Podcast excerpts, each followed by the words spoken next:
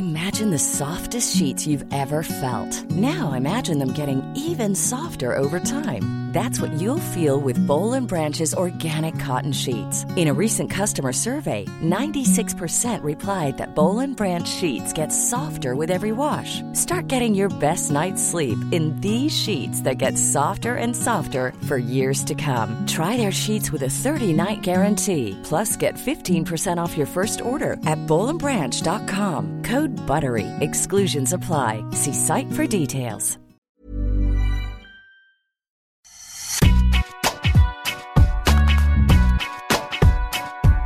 Bonjour à toutes et à tous, bienvenue dans Deep Impact, le podcast qui reparle tennis après une pause estivale. J'espère que vous avez bien récupéré. Je suis Sébastien Petit, accompagné par notre consultant qui, lui, a repris depuis un moment, Arnaud Di Pasquale. Salut. Salut Seb. Salut Laurence. Salut Bertrand. Alors, Arnaud, à nos côtés cette semaine, deux journalistes de la rédaction qui ont partagé tes nuits hein, ces derniers jours, j'en suis sûr. L'un aux commentaires sur les antennes d'Eurosport, Bertrand Milliard, et l'autre que tu lis, je suis sûr, au fond de ton lit via l'appli Eurosport, Laurent Verne. Bonjour à tous les deux. Salut Seb, tellement content de vous revoir tous. Il y en a un qui était dans le décalage, c'est moi, et l'autre qui n'était pas parce qu'il était en train de faire ses petites vacances.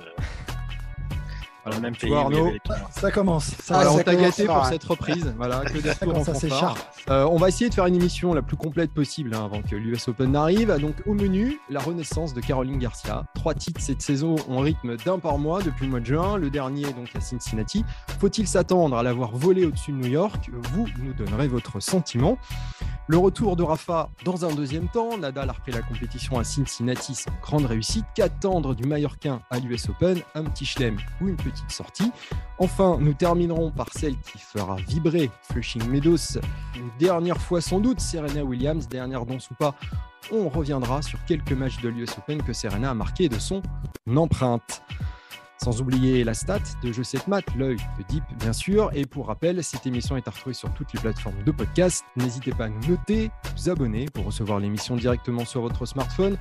Sachez également que des extraits vidéo des meilleurs moments de l'émission sont à retrouver sur notre appli Eurosport. Les joueurs sont prêts, alors Deep Impact, c'est parti. C'est la belle histoire française de cet été. Caroline Garcia est redevenue eh bien, une joueuse à battre en trois mois. Elle a remporté le double d'homme de Roland Garros et puis trois titres WTA à Badembourg, Varsovie et le dernier en WTA 1000 à Cincinnati en sortant des qualifications, trois tournois sur trois surfaces différentes d'ailleurs. Une dynamique qu'elle n'avait plus affichée depuis cinq ans sur le circuit. Elle était 75e mondiale en début d'année, la voilà 17e maintenant, juste avant l'US Open.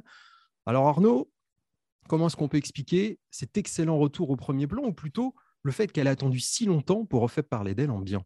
En tout cas, je ne sais pas, mais ça fait du bien. Ça fait du bien parce que je ne sais pas si on pouvait parler de gâchis, mais il y a un moment où quand on la voit aussi loin au classement avec le potentiel et les qualités qu'elle a, on se dit que c'est pas normal. On dit que c'est pas normal d'avoir autant de trous d'air, autant de creux, et, la voir rejouer aussi bien, c'est génial, évidemment, mais c'est presque normal. C'est-à-dire qu'aujourd'hui, elle est à sa place, vu euh, on a eu la chance avec Bertrand donc, de commenter la semaine dernière et souvent on commentait après ces matchs. Donc, on a eu la possibilité de suivre un peu ces matchs. Et donc, on a vu un peu le niveau de jeu euh, qu'elle a, qu'elle a produit, la manière dont elle l'a fait. Euh, alors, c'est hyper intéressant. Donc, il y a eu des changements de, staff, si j'ai bien compris. Alors, le, staff ne peut pas trop parler non plus. Donc, on n'a pas trop d'infos. Vous en avez peut-être plus que moi, Bertrand et Laurent, vous en parlerez. Mais, mais en tout cas, dans sa façon de jouer, moi, je l'ai trouvé physiquement euh, très, très, très explosif, très rapide. Et pour produire le jeu qu'elle veut développer, elle est obligée d'être physiquement très bien parce que elle veut jouer très tôt, prendre vraiment l'échange à son compte tout le temps. Donc, c'est un peu ce qu'elle voulait faire finalement quand euh, son papa était là. Mais là, on sent que c'est plus construit, c'est plus serein, il y a plus de, de, calme, c'est plus posé. Et, euh, il y a peu d'erreurs. Moi, j'étais assez bluffé parce que c'est un jeu très agressif, mais c'est pas n'importe quoi comme ça a pu l'être à certains moments. Et, euh, et, elle est très, enfin, elle a dominé ses adversaires. Enfin, moi, j'ai trouvé vraiment son tennis brillant, brillant, avec cette première balle euh, de service, euh, mais très offensive. Mais alors, ce qui, est assez étonnant d'ailleurs, et je suis le premier à, dire, j'ai toujours eu tendance à dire attention, il faut qu'elle construise un peu plus. Donc, sous-entendu qu'elle qu'elle attende un peu, qu'elle soit plus patiente. Là, c'est pas du tout ce qu'elle fait. Hein. C'est au contraire, ça, ça reste quand même un tennis en, d'attaque en voulant jouer très tôt et ça lui réussit bien. Mais ce que j'ai aimé, c'est la dimension physique surtout. Après la tête, évidemment, on sent qu'elle était en confiance, mais elle bouge très bien. Elle est toujours à l'heure sur la balle dans le bon rythme et, c'est comme ça qu'elle a réussi à surclasser tous ses adversaires, toutes ses adversaires, pardon. Laurent, euh, tu, tu, as dit sur Twitter, Garcia, c'est surtout la joie de vivre incarnée sur le court. Alors la différence est-elle davantage mental que tactique ou technique, comme l'a souligné euh, Arnaud je pense que c'est un petit peu tout euh, là depuis quelques semaines, quelques mois même maintenant. Elle a enclenché à nouveau un cercle vertueux. Donc, ce n'est pas le fait d'être heureuse sur le cours qui lui a permis de faire l'été qu'elle a fait. Ça s'est passé par une. Même si elle a gardé, bah, je suis d'accord avec tout ce qu'a dit Arnaud, elle a gardé l'identité de son tennis, ce tennis ultra agressif mais j'ai l'impression qu'elle le fait quand même de façon un peu plus construite, c'est-à-dire que quand elle attaque une balle, elle sait ce qu'elle veut en faire et elle sait aussi ce qu'elle veut faire au coup d'après. Euh, alors qu'avant, elle avait un petit côté Sabalenka euh, ces dernières années. Qu'est-ce que ça veut dire, un côté Sabalenka ben, Ça veut dire en mode je frappe, je, frappe sur tout ce qui bouge, mais sans vraiment savoir euh, ce que je veux faire et ce que ça va donner. donc, c'est ça qui est intéressant, c'est qu'elle a gardé l'identité de son jeu, mais en le structurant un petit peu plus. Et après, euh, tout s'enclenche. Euh, physiquement, elle est très bien, elle est très forte. Euh, tactiquement, je trouve qu'elle doit quand même très bien préparer ses matchs. Moi, j'ai notamment souvenir du, match contre Raducanu à Wimbledon. J'avais été très impressionné par la façon dont elle avait conduit son match. C'est un des exemples sur ces trois derniers mois. De toute façon, au-delà des, des, titres et du fait d'avoir gagné 24 matchs sur 28, il faut aussi regarder les joueuses qu'elle a battues. Elle a battu, alors on va me dire, c'était pas la Zviatek du printemps, peut-être, mais elle a battu Zviatek, elle a battu Pegula, Sabalenka, Sakari, euh, Gvitova en finale. Elle a battu beaucoup de joueuses du top 10, du top 15, du top 20. Mais c'est vrai que je la trouve à nouveau très, très épanouie sur le cours. Et moi, c'est ce qui me désolait, c'est que j'avais parfois l'impression qu'elle était malheureuse sur le cours et qu'elle prenait pas de plaisir parce que rien n'allait comme elle voulait. Donc, la joie de vivre dont je parlais, c'est plus la conséquence de tout ça. Mais euh, encore une fois, ça enclenche un cercle vertueux qui, qui, qui s'entretient lui-même. Et Caroline Garcia, elle a été quatrième mondiale à 23 ans. Il faut du temps pour construire ça. Il faut peu de temps, à mon avis, pour euh, détruire tout ça, tout ce qu'on a construit, toute cette confiance. Et il faut encore plus de temps pour le reconstruire. là, là, vient, elle vient d'y arriver. Maintenant, ce que j'espère, c'est que ça va tenir sur la durée. Et il n'y a pas de raison parce qu'effectivement, elle a tout pour s'installer durablement sur ces hauteurs-là. Et ce qui est assez dingue, c'est que là, Caroline Garcia, maintenant, elle peut vraiment envisager le Masters. Elle est 9e à la race. Elle est 17 ou 18e, je crois, le WTA. Elle a quasiment aucun point à défendre jusqu'à la fin de l'année. Donc, elle peut jouer en plus, là, dans les semaines et les mois qui viennent, complètement libérée. Sauf peut-être à l'US Open, j'en parlerai après.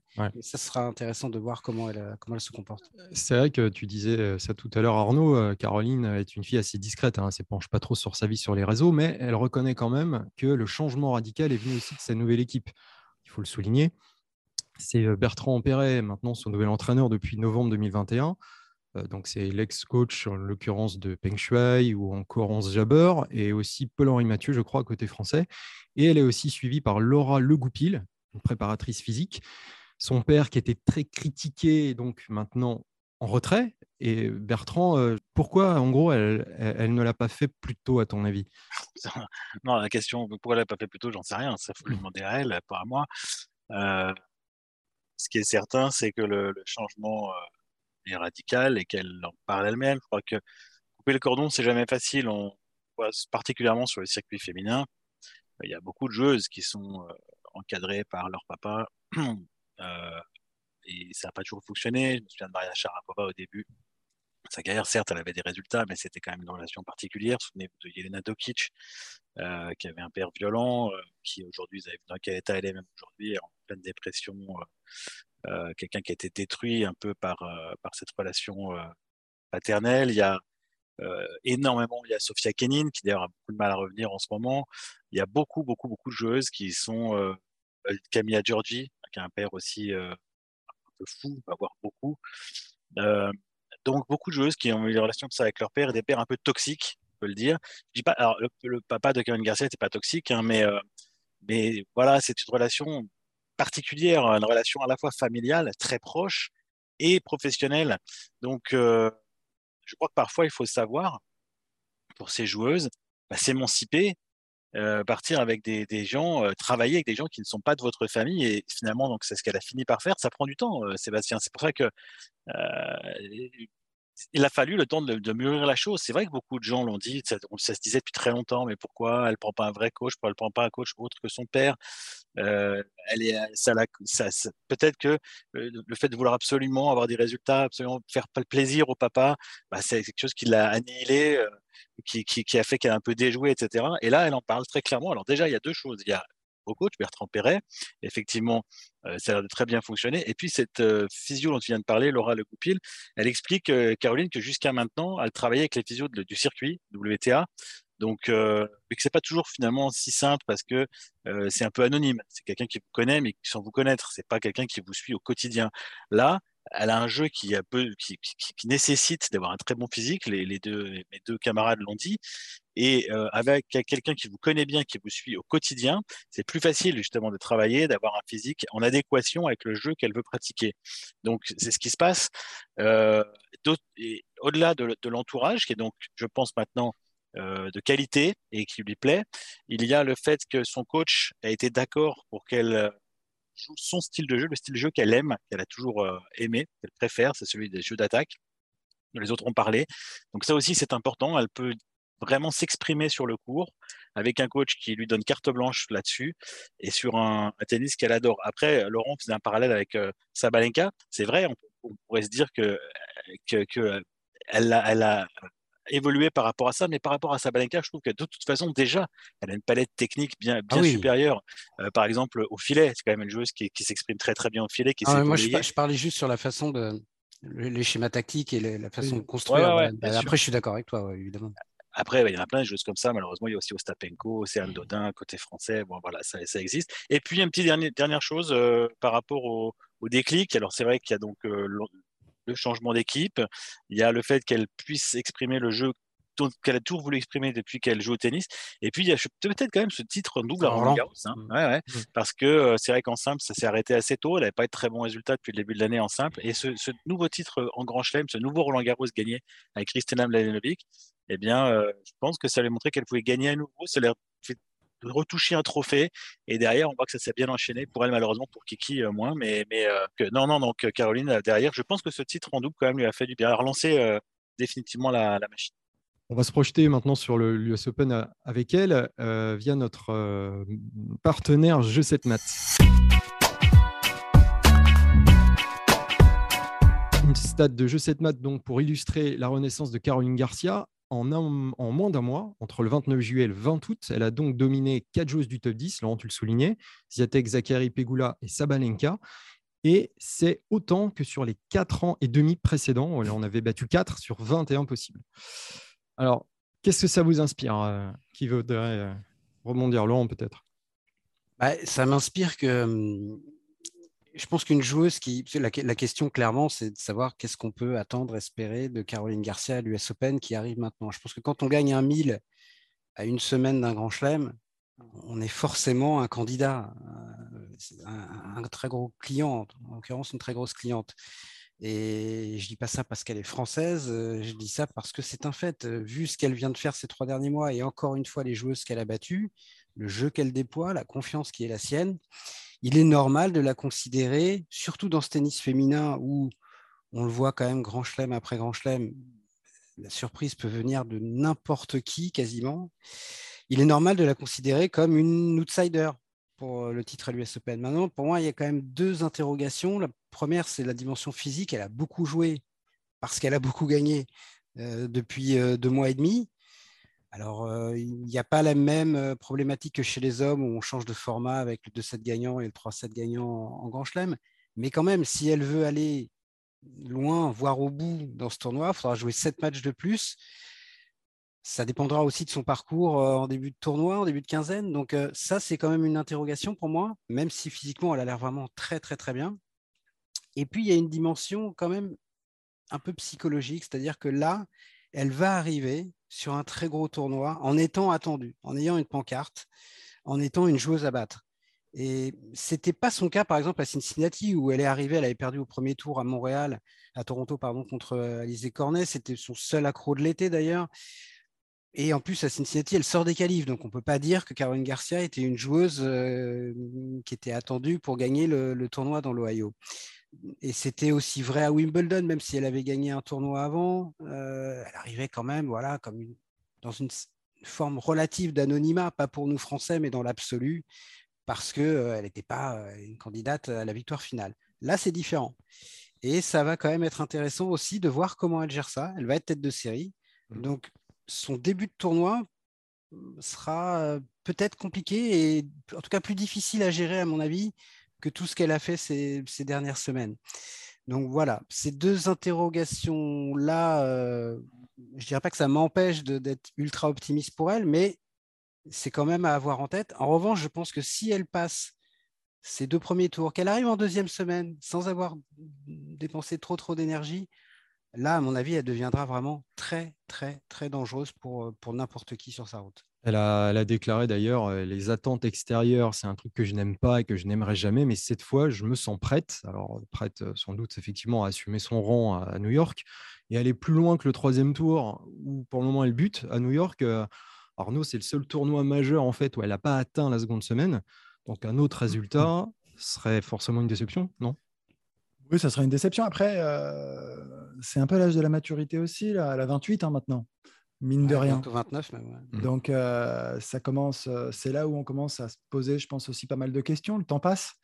on en est où? On fait le bilan. Je trouve que c'est important. Et le fait qu'elle rebondisse à, ce moment-là de sa, carrière et qu'elle prenne des décisions importantes, parce que là, c'est un petit peu pour rebondir sur ce que disait Bertrand, parce qu'elle a essayé de prendre des consultant par, euh, par moment. Hein. Mais le père était tout le temps, tout le temps, tout le temps là et il gardait un peu les clés finalement quand même de, de, l'aventure. Là, j'ai l'impression, c'est la grande différence.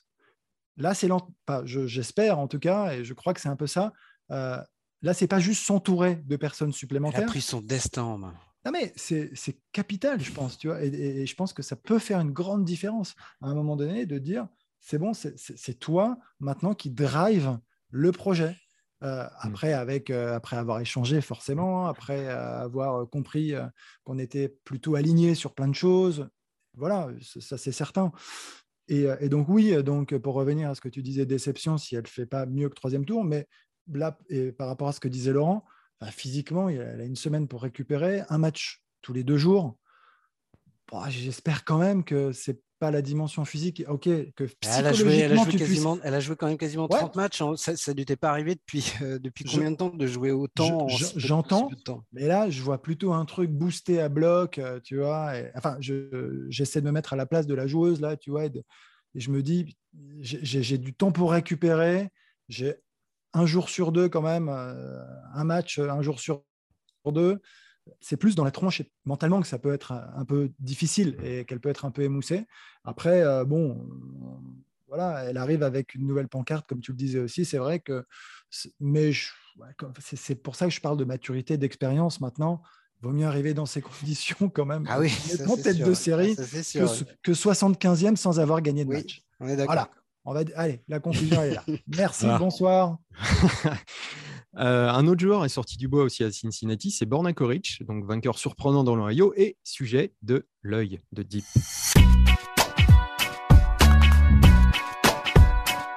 Alors, on va en parler avec Bertrand parce qu'on l'a commenté euh, toute la semaine et on a été bluffé, hein, bluffé par ce joueur. C'est une renaissance euh, et il a été impressionnant tout au long de son parcours. Alors, parce que Premier match, enfin premier match, deuxième match, je crois, première victoire donc euh, importante, c'est Nadal et on se dit euh, bon ok mais c'est un Nadal sur le retour. Euh, c'est pas, ça ne veut pas dire grand-chose, c'est un indicateur, mais la route reste très très longue. Et puis derrière, c'est Bautista Agut, une fessée. Et puis derrière, c'est Félix Ojaliassim, deux petits sets. Et puis finalement, bah, il laisse que des miettes à ses adversaires. Cameron Nori aussi, je crois, mais en commençant parfois pas très bien d'ailleurs. Et puis, et, puis, et puis largement au-dessus de tous ses adversaires. Il a été dominateur, vraiment en puissance, au service, dans la tronche. Euh, il était un peu en mission, comme s'il était habité et que nous, on a eu le sentiment avec Bertrand qu'il pouvait rien se passer, que c'est lui qui allait gagner. Mais on aurait presque pu le dire, enfin, à partir des quarts, on se disait là, lui, il va être très, très, très dur à arrêter. Il est allé au bout. Et, enfin, voilà. Donc, c'est pour ça. Et je vais même laisser sur l'œil de Deep, c'est l'œil de Deep, partagé avec Berchi. Non, il est, oui, merci Arnaud. Il était, effectivement euh, en mission. Et c'est vrai que c'est des semaines comme ça où tu as un joueur, une joueuse, tu te dis, mais il ne va pas perdre. Parce qu'il est, il est tellement dedans, il joue tellement bien, il est focus et il va aller au bout parce que tout lui réussit. C'est ce qui s'est passé. Et en finale, contre Tsitsipas, comme en demi d'ailleurs contre Nori, il ne fait pas une bonne entame, il fait 14 fautes directes sur les six premiers jeux. Derrière, il est intouchable, il joue super bien. Là, contre Tsitsipas, c'est l'autre, hein, c'est le grec qui fait un très bon début de, partie. On menait 3-0, 4-1. Et derrière, Doric qui, qui se démonte pas, qui débreak et qui va ensuite dominer vraiment euh, cette finale jusqu'au bout. D'ailleurs, Tsitsipas l'a dit à la fin, il a dit c'est pas moi qui est, mouillé entre guillemets. Hein. Euh, c'est à chaque fois que je joue en euh, des finales de Masters 1000 comme ça que je perds, c'est pas moi qui mouille, c'est que j'ai un robot en face. Et c'était un peu ça. Il avait réponse à tout, Kuric. On a vu des passings incroyables, on a vu un jeu de défense impressionnant. Il sert bien. Moi, ce qui m'a impressionné, c'est que ce joueur jusqu'à maintenant, je le trouvais bon. Et il m'avait jamais vraiment impressionné. Je, disais, bon, ouais, c'est solide, mais surtout, il ne plaisait pas plus que ça à avoir joué. Et là, je l'ai trouvé cette semaine. Après son opération à l'épaule, il faut rappeler, il a été absent pendant un an. Il a pris le temps de revenir. Il a d'ailleurs été très intelligent parce qu'il a dit Je ne reviens pas, par exemple, à l'Open d'Australie parce que c'est au meilleur des cinq. Je pense que je ne suis pas prêt. Je préfère attendre Indian Wells. Il a donc attendu d'être vraiment prêt, d'être vraiment à 100%. Et je pense que c'est un très bon choix parce qu'on voit que finalement c'est payant plutôt que de revenir, de se reblesser éventuellement. Euh, il a récupéré donc toute cette envie de jouer, cette fraîcheur mentale le physique va bien. Et, euh, vraiment, il a, été impressionnant. Et j'ai trouvé surtout que ces matchs étaient hyper agréables à voir. Donc là, je me suis dit, c'est un joueur, bah, maintenant j'ai envie de voir ces matchs. Il, joue, super bien. Euh, et il propose tout. Il fait parfois de service volé sur seconde balle, parfois sur première aussi. Il varie très bien. Il a le petit jeu. Rien à dire. Il a, il a, des réponses, même si Tsitsipas était très fort aussi dans ce jeu-là. Il est euh, physiquement très costaud. Et puis, il a dégagé cette espèce d'énergie cette semaine, la semaine dernière, cette espèce d'envie qui fait que, qui font qu'on retrouve, on retrouve un joueur qui va être très dangereux, qui est revenu quand même en une semaine de la 152e à la 29e, je crois. Donc, euh, il, a, il, a, il, a, gagné en gros six mois en une semaine. Ouais, exactement. Là bah où il espérait revenir dans, dans, dans, ouais, dans une demi-saison.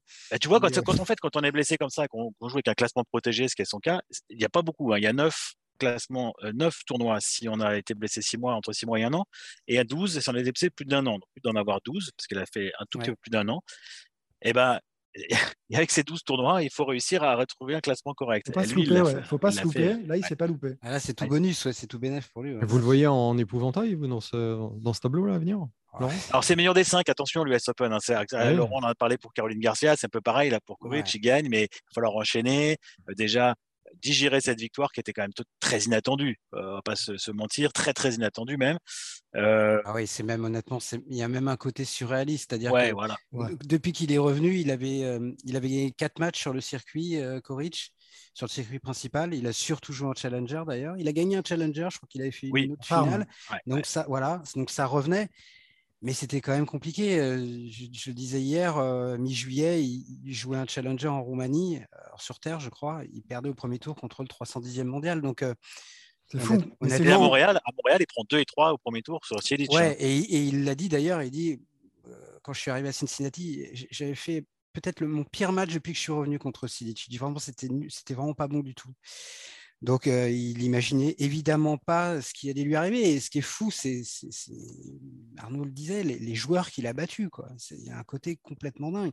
C'est, incroyable. Musetti, Nadal, Bautista Agut, Ogé Aliassime, mmh. Nori, ouais, c'est, quand même vraiment Pour, la, pour l'anecdote, c'est cinq joueurs du top 20 battus de suite pour s'offrir son premier Masters 1000. Et c'est une première depuis 10 ans. C'est, 3 top 10, 4, des, 4, des 11 premiers. Enfin, c'est... c'est Jerzy Janovic qui l'avait fait la dernière fois. C'est le joueur le le moins bien classé a gagné un sur 1000. Il supplante Roberto Carretero, hein, dont Laurent Verne, sur lequel euh, Laurent Verne avait écrit euh, un grand récit. Euh, alors, la différence, c'est que Carretero, c'était un vrai 143e, alors que il, a, été 12e avant. Mais mmh. après, il faudra voir à court terme, en tout cas, quelle est la part de.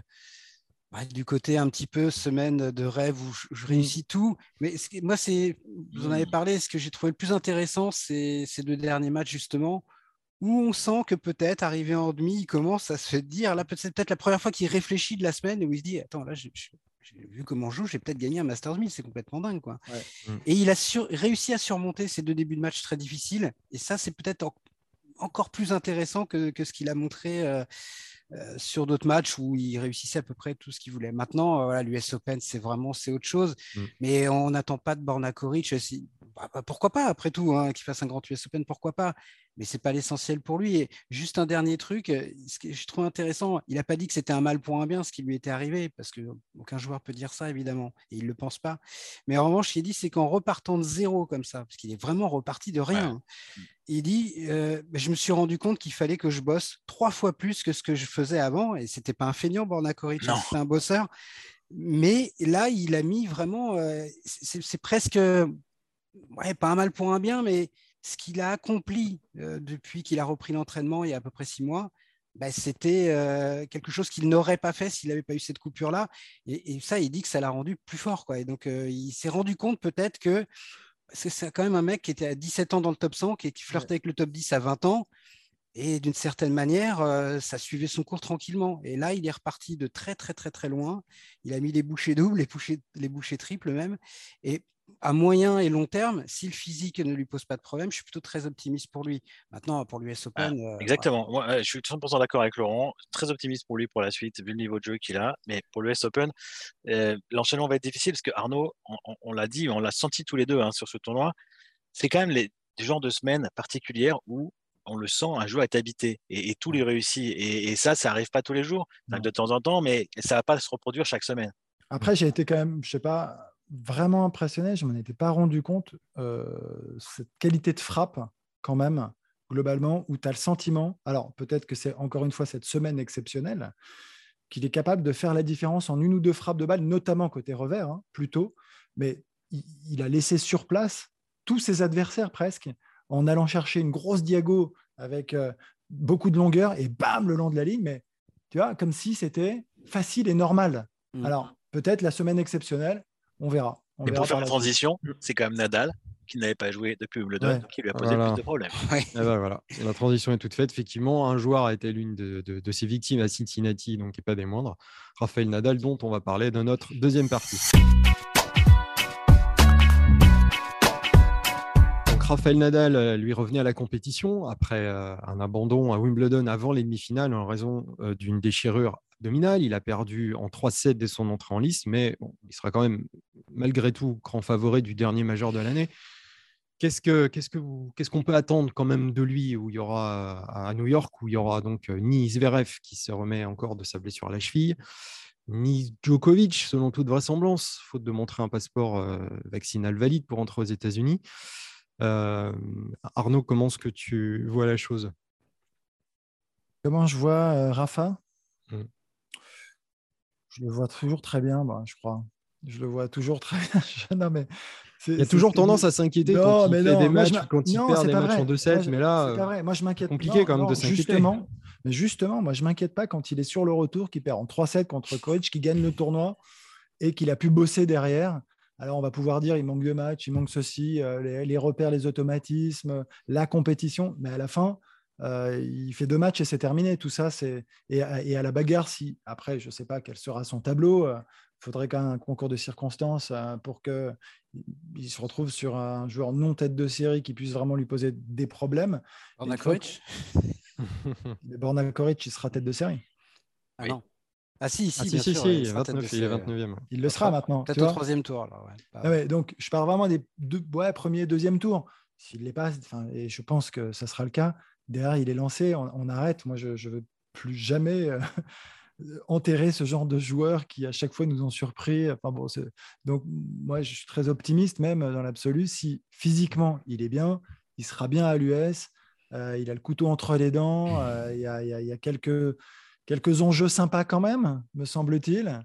Et même si ce n'est pas une priorité pour lui, euh, à la fin, c'est gagner tous les matchs pour aller chercher quand même euh, cette place de numéro 1, euh, différents records, reprendre de l'avance encore. Enfin, le 23e titre du Grand Chelem. Attention, Bien sûr. Nadal a dit hein, qu'il avait besoin de temps pour, pour se remettre dedans, que mentalement, il doit encore aller de l'avant, qu'il doit se mettre en mode Grand Chelem. C'est son expression aussi qu'il a sorti après sa défaite. Le mode Grand Chelem, effectivement, il lui reste encore un peu de temps pour l'atteindre, même si on sait que les premiers tours en général sont aussi de bons, de bons moyens aussi pour se mettre en mode grand chelem. Toi, Bertrand, tu t'inquiètes pas non plus. ah non, m'inquiète pas du tout. D'ailleurs, euh, je peux te demander si tu veux de ressortir euh, le Deep Impact euh, pré Open d'Australie, puisque on avait pas parlé des favoris et moi j'avais mis Nadal dans les favoris parce que Nadal est toujours dans les favoris quand il s'aligne dans un tournoi et quand il s'aligne dans un tournoi du Grand Chelem à fortiori.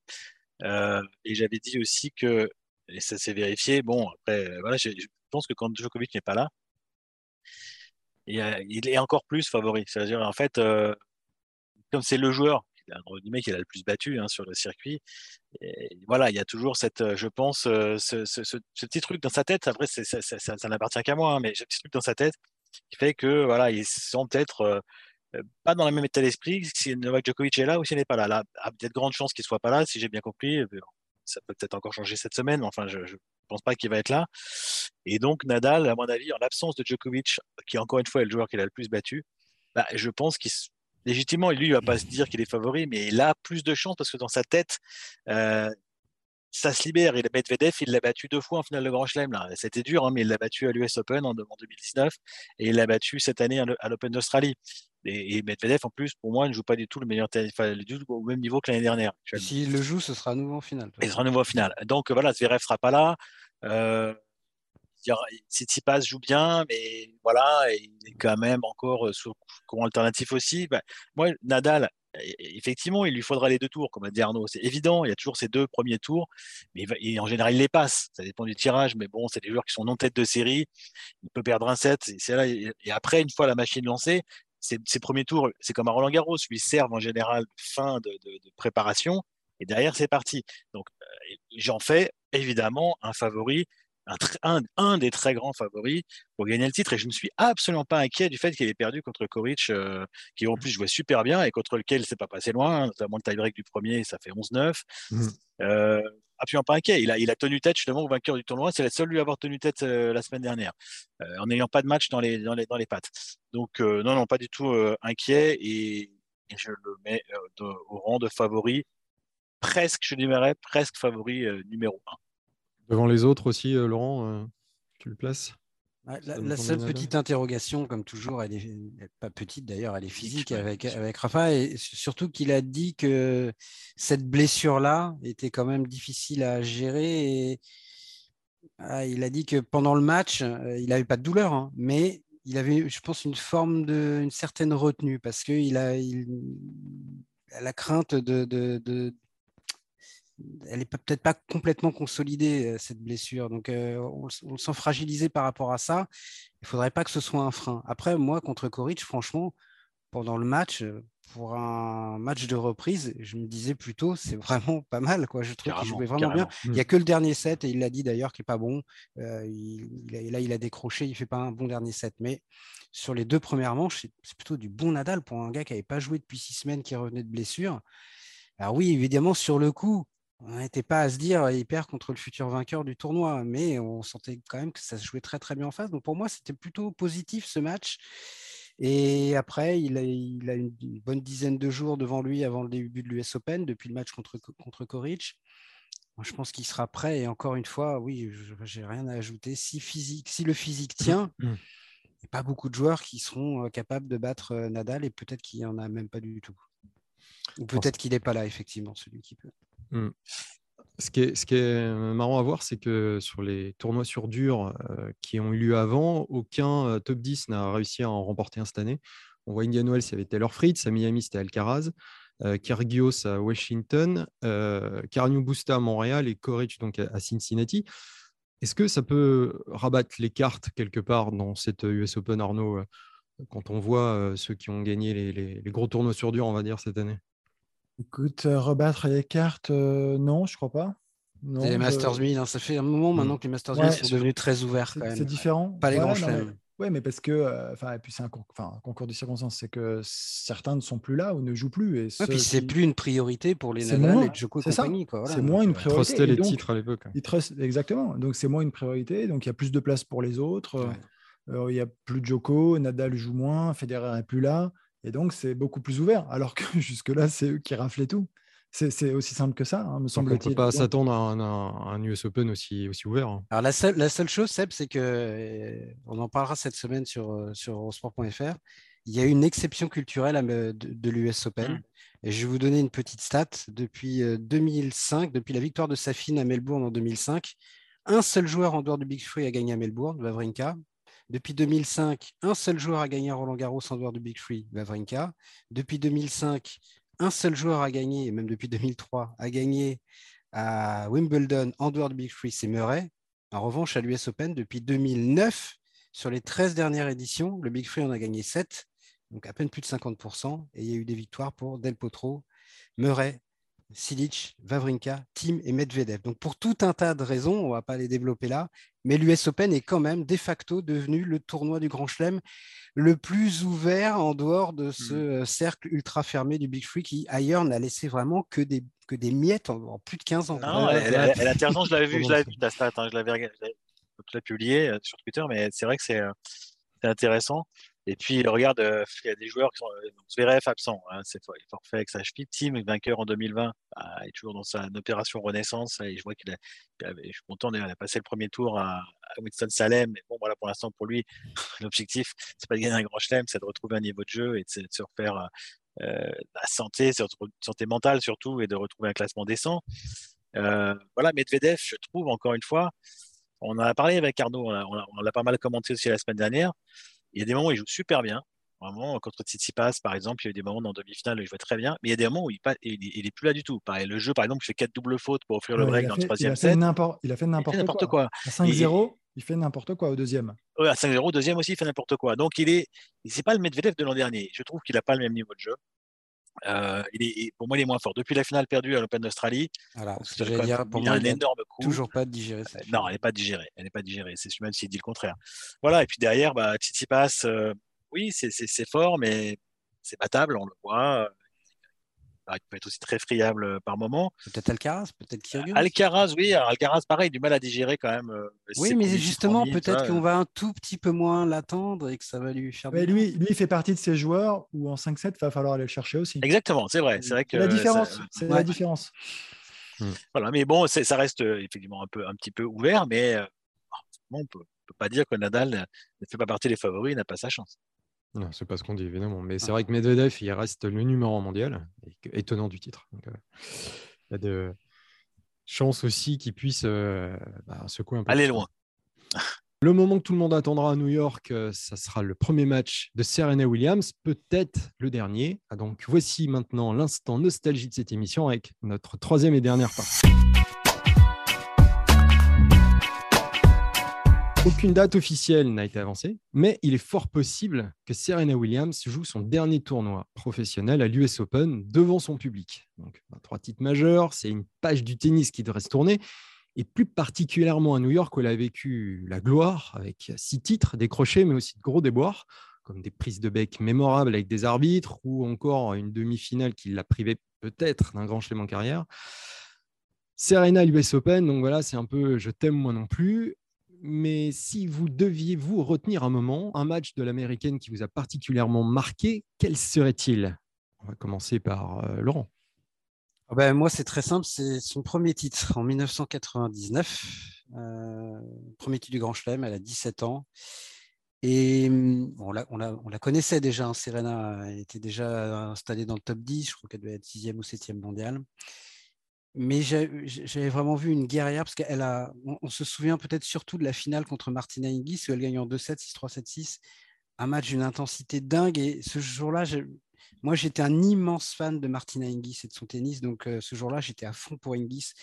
Mais d'une certaine manière, j'ai eu l'impression d'assister à euh, le tennis de la. Hingis, elle était encore dans la lignée de Chris Ebert pour moi. Voilà. C'était l'héritière de Chris Ebert avec un jeu qui avait évolué évidemment. Mais là, je, trouvais que c'était peut-être la dernière grande championne du XXe siècle qui affrontait la première grande championne pratiquant le tennis du 21e, féminin du XXIe siècle. Ça, m'avait frappé ce jour-là. Et je ne dis pas que j'avais la conviction que Serena allait gagner plus de 20 grands chelems, mais quand même, on sentait quelque chose se passer ce jour-là. Et je pense que Martina Hingis euh, s'en est jamais totalement remis de, de ça. Euh, mais ce qu'il y avait eu avant, parce que en, en 16e contre Clijsters, en 8e contre Conchita Martinez, en quart contre Monica Seles et en demi contre Lindsay Davenport, elle gagne en 3-7, Serena. Et notamment 3, fois sur 4 où elle perd le premier set. Et chez une gamine de 17 ans, il y avait une force de conviction qui était euh, complètement saisissante. Moi, c'est ça que, que, je retiens. Et il y avait vraiment une forme d'évidence sur le fait que bah, ouais, elle gagnait un tournoi à 17 ans euh, comme Chang, mais ça n'allait pas être un one-shot.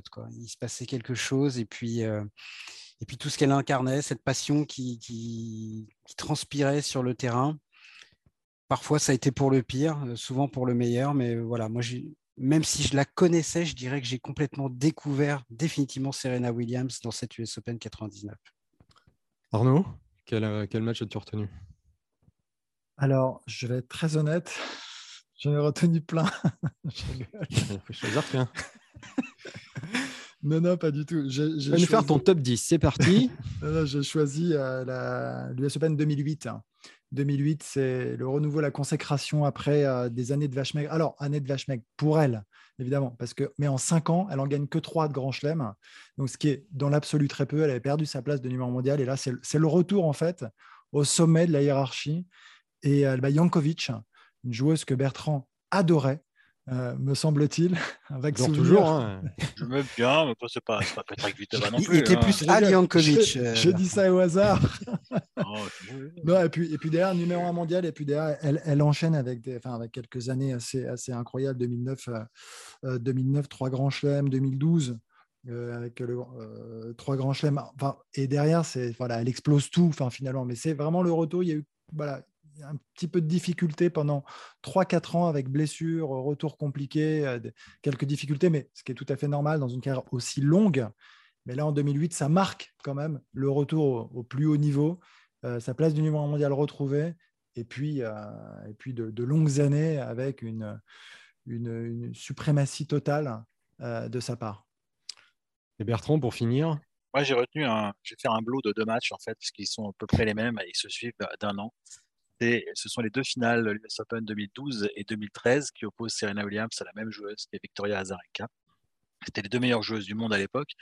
Et ça se situe à un moment où Serena, un peu comme l'a dit Arnaud, à un autre moment où elle revient aussi après une saison 2011 où elle n'a pas gagné de Grand Chelem. Elle a eu son embolie pulmonaire, elle a eu des problèmes de santé extrêmement graves. Euh, et euh, elle a perdu un peu la, confiance. C'est le moment où elle commence à travailler avec Patrick Mouratoglou. Il y a cette défaite à, Roland. Garros au mmh. premier tour. C'est la première fois qu'elle perd au premier tour d'un grand chelem contre Virginie Razzano, la française.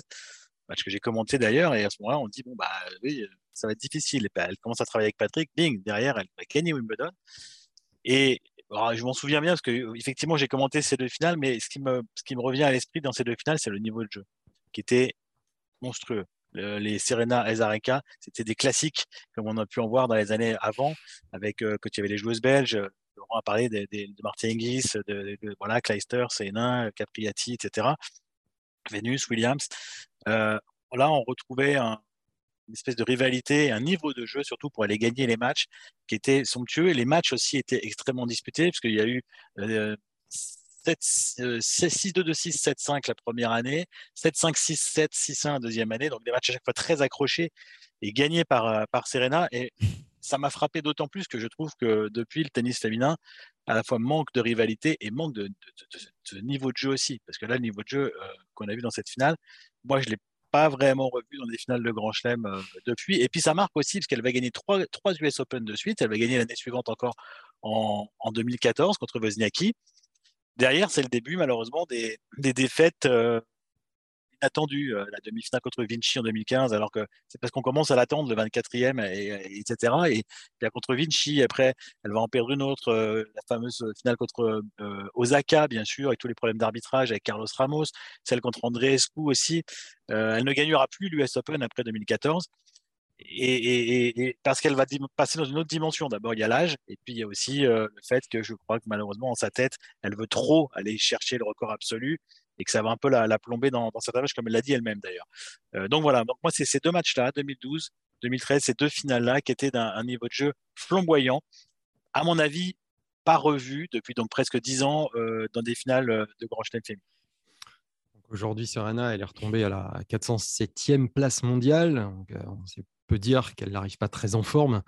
On verra ce que ça donnera, mais pour rappel, elle a son dernier US Open gagné date de 2014, son dernier grand chelem de 2000 à 2017. Donc, on verra ce que ça donnera. Le tirage au sort des tableaux aura lieu le 25 août, jeudi. Hein. Laurent, tu me, crois bien que c'est confirmes, c'est ça? On connaîtra donc le Rosélu et premier adversaire de Serena. Et d'ailleurs, je ne sais pas si vous avez vu, mais il paraît que les places sur le cours Arthur H flambent. Ils se vendent à plus de 7000 euros, 7000 dollars. Je la vois bien contre Caroline Garcia, moi, en premier tour. Après Harmonitan, Caroline Garcia. Ça peut être pas mal, ça promet. Euh, voilà, bah écoutez, c'est la fin de notre émission. Merci messieurs d'avoir participé à ce podcast. Euh, vous pouvez suivre sur nos antennes le tournoi de Winston-Salem cette semaine, et puis évidemment l'US Open dès, lundi prochain, euh, vers 17h, avec Bertrand et Arnaud, entre autres, aux, commentaires. Vous confirmez? Oui, et puis avec, je pense, pas mal de sujets consacrés à, à, Serena Williams, tout comme sur le point .fr. Absolument. Et quant à nous, eh ben, on se retrouve après l'US Open pour une nouvelle émission que vous pouvez retrouver sur toutes les plateformes de podcast et sur notre application Eurosport. Messieurs, bonne US Open et à bientôt. Salut. Merci, ciao. Salut, tout le monde. Ciao, ciao.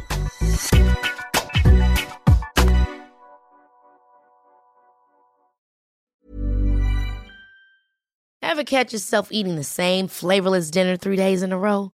Dreaming of something better? Well, HelloFresh is your guilt-free dream come true, baby. It's me, Kiki Palmer. Let's wake up those taste buds with hot, juicy pecan-crusted chicken or garlic butter shrimp scampi. Mm. Hello Fresh. Stop dreaming of all the delicious possibilities and dig in at HelloFresh.com. Let's get this dinner party started.